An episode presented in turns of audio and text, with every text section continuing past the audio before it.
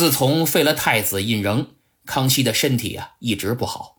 到康熙五十七年，《清圣祖仁皇帝实录》里有关他身体不好的记载就没停过。然而，康熙五十七年二月初六以后，就再也找不到康熙身体不好或患病的内容了。连他自己都说：“朕体安善，气色亦好。”那他身体恢复到什么程度呢？之前因为中风。脚肿得走不了路，现在呀都能骑马打猎了。根据《清圣祖仁皇帝实录》的记载，康熙五十八年八月初十，上行围，就是皇上外出围猎。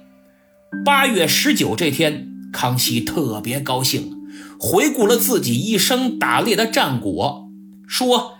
朕自幼至老，凡用鸟枪弓矢，获虎一百三十五，熊二十，豹二十五，猞猁狲十，麋鹿十四，狼九十六，野猪一百三十二，少获之鹿凡数百，其余围场内随便射获诸兽，不胜计矣。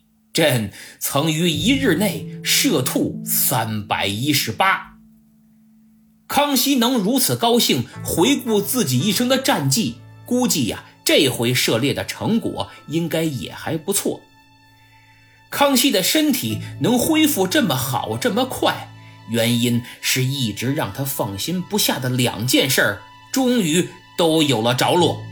一是太子的问题确定了老十四接班，二是西藏问题，十四皇子解决的非常得力。才堪大任，而且照此来看，剿灭准噶尔部更只是个时间问题，等于长期困扰他的两大心病都没了，身体上的病也自然逐渐康复。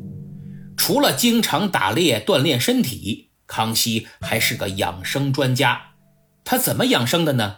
比如很喜欢吃蔬菜水果。这方面呢，就与大部分以肉食为主的满人颇为不同。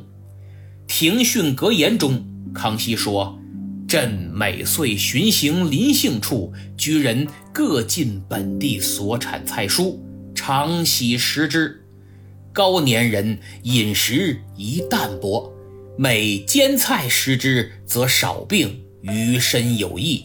所以农夫身体强壮，至老犹健者。”皆此故也，就是朕年纪大了，要特别注意清淡饮食，多吃蔬菜，对身体好，少生病。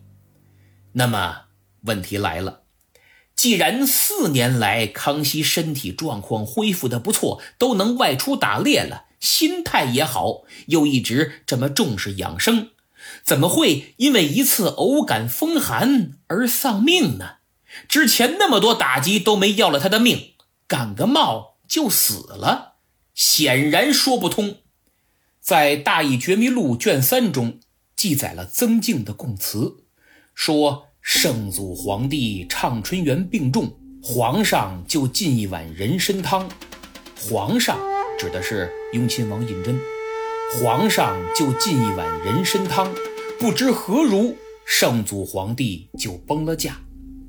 首先，康熙非常讨厌喝人参汤，可以说是一直讨厌。根据关于江宁织造曹家档案史料的记载，康熙五十一年（公元1712年），曹寅患病，康熙得知以后还做了重要批示。原文是：“南方庸医每每用补剂，而伤人者不计其数，需要小心。曹寅原肯吃人参。”今得此病，亦是人参中来的，就是你们南方那些庸医总爱给人开人参这类的补药，吃死了不少人。曹寅肯定就是吃人参吃出来的病。康熙起居注：康熙五十七年，当时有大臣进言，称皇上年事已高啊，应该吃点补药。康熙当即反驳说：男人最好服药服参。北人与身不和，朕从前不轻用药，恐与病不投。咱们北方人的体质啊，跟人参不对付。我吃了没多大用。由此可见，康熙肯定不会喝人参汤。但如果曾静所说属实，康熙确实喝了，那答案只有一个，就是这碗人参汤是胤禛强灌下去的。至于为什么喝完就驾崩了，答案不言自明。您别忘了，当时的康熙已然被胤禛及他派来的护卫太监，还有隆科多等人给控制起来了。别说参汤，就是硫酸也能照灌不误。可怜好好的康熙，一碗参汤就成了和天鸿运、文武瑞哲、恭俭宽裕、孝敬诚信、功德大成仁皇帝。